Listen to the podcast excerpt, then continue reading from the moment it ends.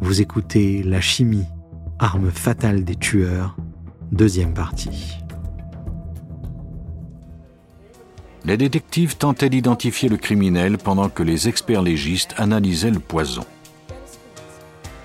On envoya des échantillons de la bonbonne d'eau, du pot et du sucrier, de la théière et de la bouteille de scotch de la résidence des Harry au laboratoire judiciaire de l'Arizona. Ils y furent examinés par le superviseur Jim Timmons. Il savait déjà que le poison était une poudre blanche à effet rapide. Cela limiterait le champ de recherche. La liste de poisons qui correspondait à cette description n'était pas très longue.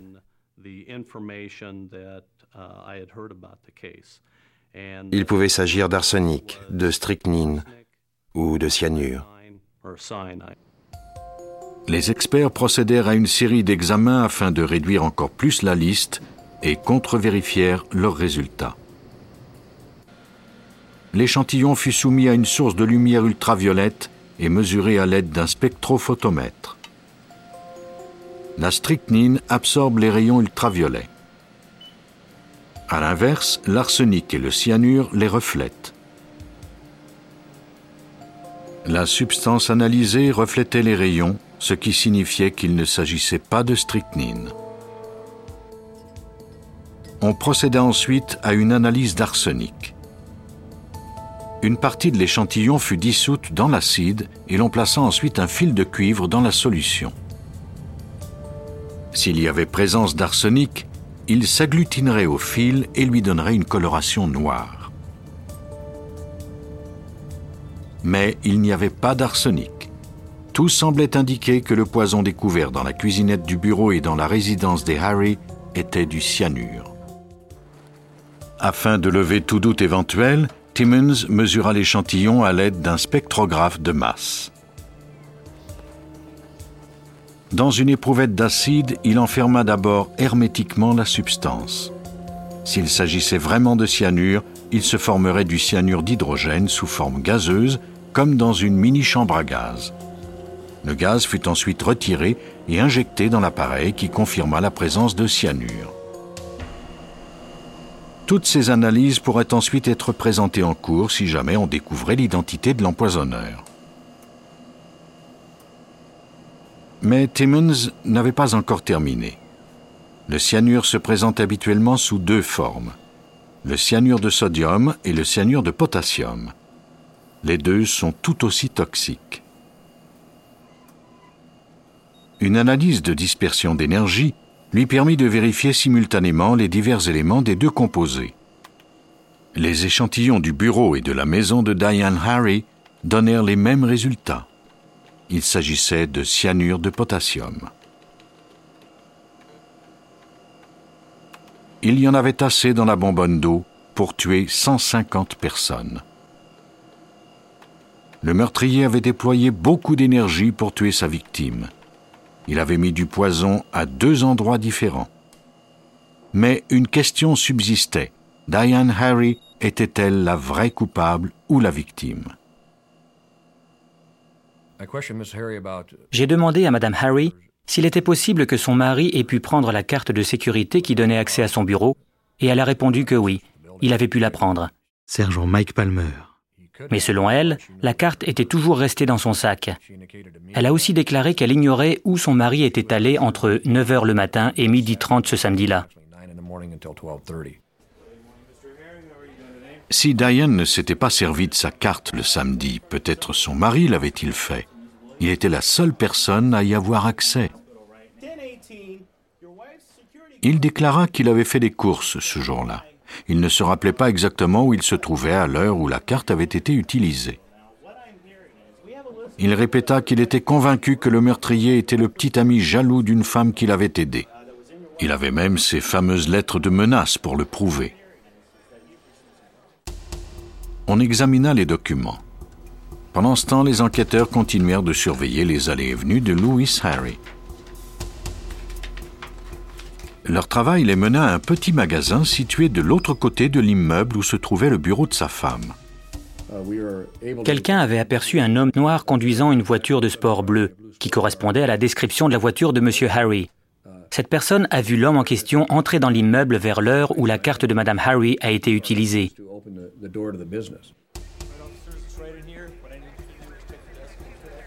Ce témoignage permit aux enquêteurs d'obtenir un mandat de perquisition du bureau de Louis Harry. Ce dernier travaillait au service des sports du collège de la ville. Les détectives découvrirent l'étiquette d'un fournisseur de produits chimiques dans sa corbeille à papier. Sur une étagère, il y avait de la poudre blanche et un petit couteau de plastique. La poudre fut identifiée comme étant du cyanure. Mais cette découverte ne prouvait pas hors de tout doute qu'il était l'empoisonneur. L'avocat chargé de sa défense pouvait déclarer que la personne qui cherchait à empoisonner sa femme cherchait à l'empoisonner lui aussi. La découverte suivante, cependant, serait plus difficile à expliquer.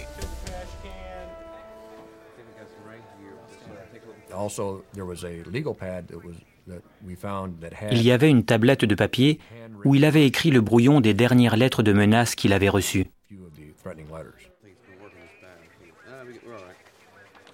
On envoya le brouillon et une boîte d'enveloppe au spécialiste Bill Flynn du service de sécurité publique.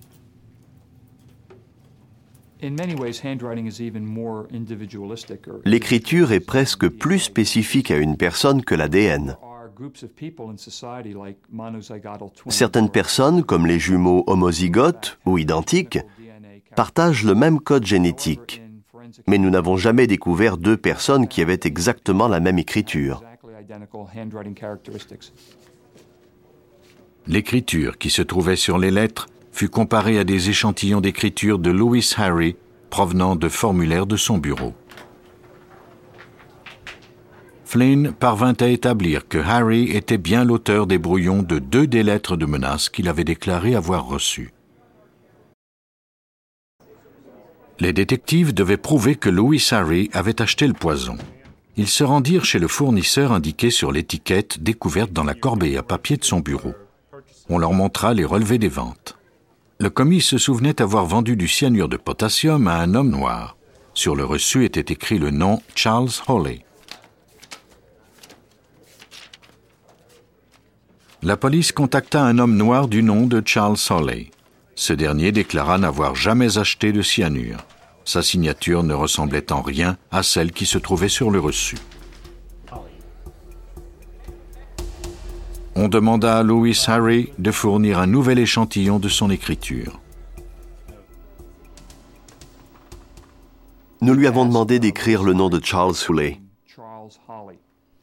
Grâce aux échantillons d'écriture dont je disposais déjà et à ces nouveaux exemplaires, je suis parvenu à démontrer que Lewis Harry était l'auteur de cette signature. C'est tout ce dont les détectives avaient besoin pour procéder à son arrestation.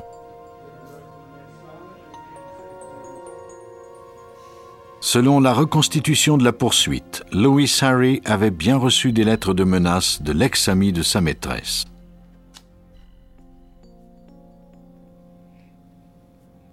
Ces lettres lui avaient donné l'idée d'en écrire d'autres en se faisant passer pour l'ex-ami et de se les envoyer par la poste.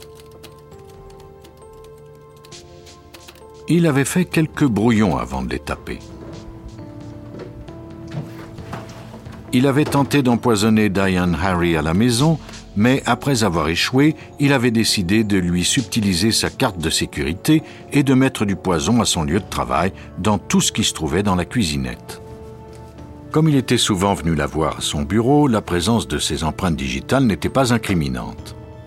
Lorsque sa femme lui avait téléphoné pour lui parler de l'empoisonnement de Julianne Williams, il en avait profité pour en laisser de nouvelles, sous prétexte qu'il s'inquiétait pour sa femme. La confiance de Diane Harry envers son mari était aveugle. Jusqu'à la fin de l'enquête, elle refusa de croire qu'il pouvait être son empoisonneur. Même les preuves présentées en cours ne la convainquirent pas, mais le jury ne partageait pas son opinion. Louis Harry fut condamné à la prison à vie pour le meurtre de Julie Ann Williams, plus 105 autres années pour tentative de meurtre. Cela signifie qu'il devra purger une peine minimale de 95 ans. Même après le verdict, Diane Harry était toujours convaincue que son mari avait été victime des circonstances. Elle changea d'avis lorsque son frère retrouva une boîte de cyanure dans le grenier de sa maison. Pour tout meurtrier convaincu d'avoir commis le crime parfait, il y a une équipe d'experts et d'enquêteurs déterminés à prouver le contraire.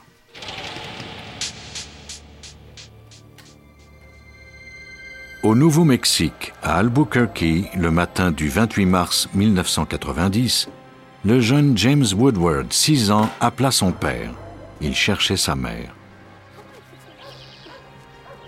Les Woodward s'étaient séparés trois mois plus tôt. David Woodward suggéra à son fils d'aller demander de l'aide chez la voisine. Le garçon croyait que sa mère s'était enfermée dans les toilettes, mais il n'entendait aucun bruit.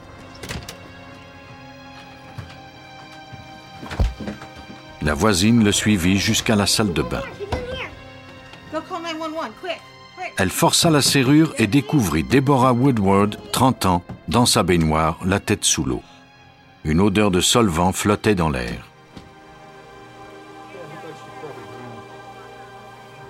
La police dépêcha des ambulanciers et un expert légiste sur la scène. Il n'y avait pas de contusion ou d'éraflure sur le corps de la victime, indiquant qu'elle avait fait une chute. La cause de sa mort était inconnue. Rien n'expliquait non plus la présence de cette odeur pénétrante. Selon l'expert pathologiste Spark Vizzy, la situation était étrange depuis le début. Un adulte en santé ne peut pas en général se noyer dans une baignoire dans 10 ou 15 cm d'eau. Il fallait trouver une explication. On préleva du sang lors de l'autopsie et on y chercha la présence d'alcool qui aurait pu expliquer la noyade. Lorsque le corps d'une victime est mouillé, les blessures ne sont pas apparentes. Les marques apparaissent une fois le corps sec. Les experts firent une découverte importante pendant l'examen. Nous avons examiné ses lèvres et constaté qu'il y avait des blessures à l'intérieur. On avait mis quelque chose dans sa bouche et c'est ce qui avait causé ces blessures. Cela ressemblait de plus en plus à un homicide. L'analyse sanguine révéla qu'il n'y avait aucun alcool dans le système de la victime. Il y avait cependant la présence d'une substance volatile semblable à de l'acétone. On procéda ensuite à la chromatographie d'un échantillon de sang pour identifier la substance. Il s'agissait d'éther. Les tissus de la victime en étaient saturés. L'éther est un liquide volatile qui affecte le système nerveux central. Selon la quantité inhalée, il peut causer des étourdissements, rendre inconscient et même entraîner la mort en provoquant un arrêt respiratoire. C'est un produit qui a déjà été utilisé comme anesthésiant, mais qui a été remplacé par de nouvelles méthodes plus sécuritaires. L'organisme d'une personne peut produire de l'éther si elle a consommé des drogues ou certains produits chimiques. Mais le toxicologue Ronald Baker était convaincu que ce n'était pas le cas. Il y avait une très forte concentration de la substance, et ce dans tous les tissus. Cela indiquait que c'était bien cette substance qui avait provoqué son évanouissement. Il y avait assez d'éther dans l'organisme de la victime pour l'endormir, mais certes pas pour la tuer. Sa mort avait été causée par noyade. Ce n'était pas un accident. Au cours de son enquête sur la mort de Deborah Woodward, la police apprit qu'elle venait de se séparer de son mari, David. Malgré ce fait, ils cohabitaient encore dans la maison familiale en attendant de la vendre. En fait, ils avaient décidé de vivre dans la maison en alternance, alors que leurs trois fils y vivaient en permanence. Ils avaient mis ce plan au point pour ne pas déstabiliser les enfants. Cependant, les frictions n'étaient pas rares. David n'avait pas le droit de s'approcher de la maison lorsque c'était au tour de Deborah d'y résider. Les problèmes de ce couple n'échappèrent pas au détective Damon Fay de la police d'Albuquerque, chargé d'enquêter sur le meurtre de Deborah Woodward.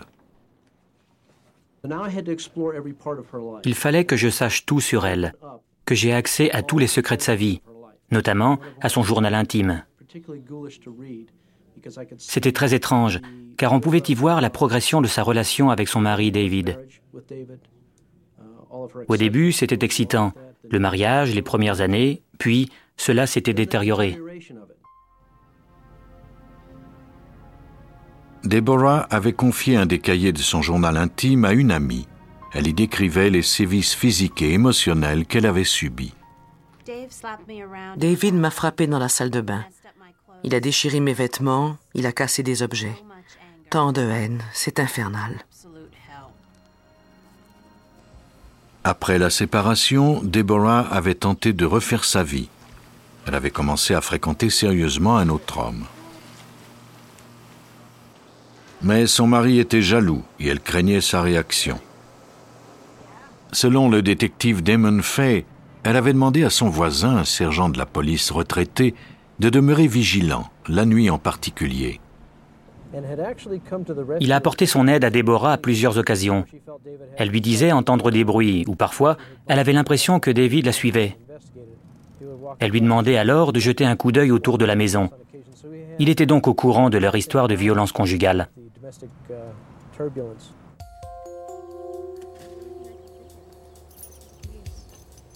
Selon ce même voisin, six mois plus tôt, Deborah avait remarqué une chose étrange dans sa voiture.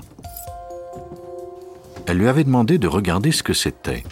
David était électronicien dans un garage. Il avait installé un système d'écoute dans sa voiture qui se mettait en marche dès qu'elle démarrait.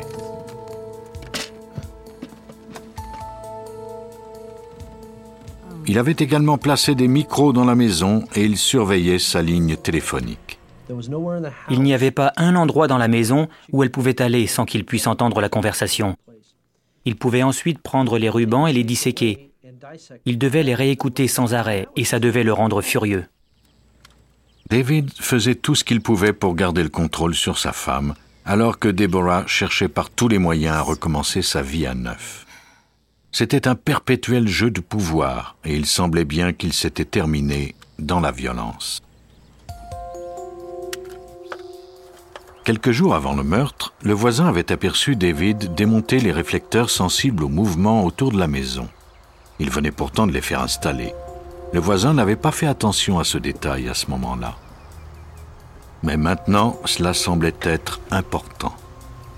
David Woodward avait un mobile et il avait eu l'occasion de tuer sa femme. Mais où était l'arme? On savait que le meurtrier s'était servi d'éther pour endormir sa victime. Les analystes se concentrèrent sur les impuretés du produit. Le meurtrier avait utilisé de l'éther de qualité industrielle comme celui que l'on trouve dans le liquide de démarrage à carburateur. Comme David travaillait dans un garage, il était probable qu'il avait accès à ce type de produit. Si l'on parvenait à en découvrir un qui contenait les mêmes impuretés, peut-être parviendrait-on à le faire inculper. Les experts analysèrent toutes les marques disponibles, mais ne retrouvèrent pas un produit présentant les mêmes caractéristiques. Pendant ce temps, un des collègues de Woodward entra en contact avec la police. Un an plus tôt, Woodward lui avait confié avoir tué quelqu'un sans se faire arrêter en utilisant une substance volatile comme l'éther. Woodward était convaincu que le produit ne laissait pas de traces. Il avait donné moult détails, même si son collègue n'était pas très attentif à ses histoires.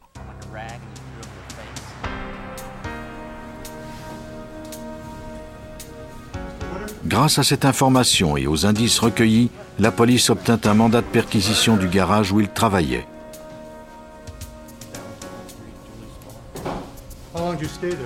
On confisqua toute une série de produits chimiques, dont quelques boîtes de liquide de démarrage à carburateur.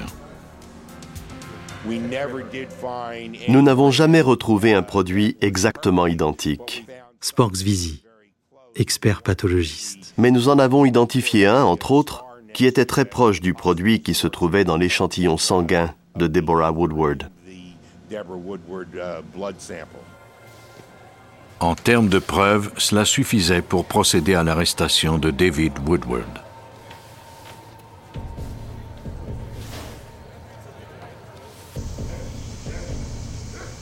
Grâce aux éléments de preuve, la police put reconstituer le meurtre de Deborah Woodward. La victime avait l'habitude de prendre un bain tard le soir après avoir couché les enfants.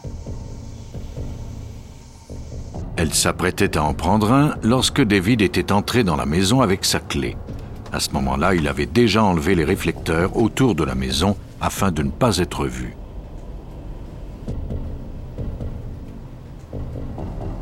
Une fois à l'intérieur, il avait versé le liquide de démarrage sur un chiffon et l'avait plaqué au visage de sa femme, ce qui avait causé les marques observées lors de l'autopsie.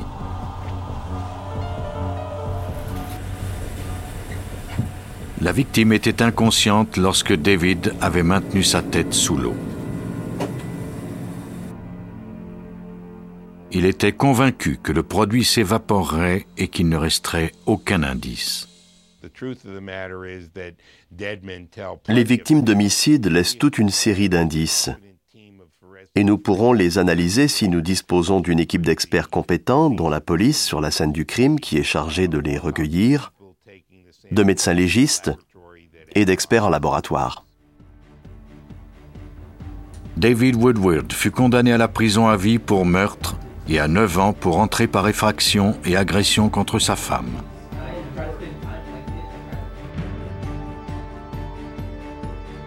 Il n'y a pas de poison parfait.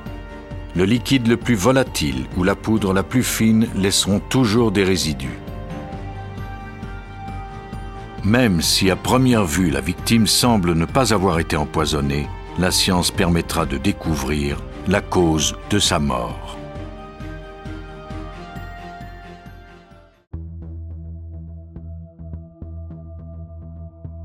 Vous venez d'écouter Police Scientifique.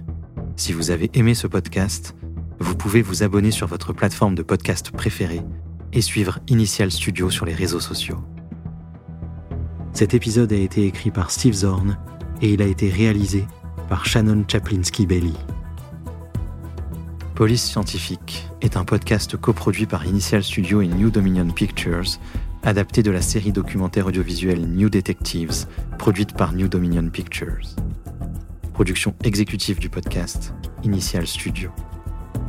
Production éditoriale, Sarah Koskiewicz et Astrid Verdun, assistée de Sidonie Cotier. Montage, Johanna Lalonde, avec la voix de Benjamin Septemours.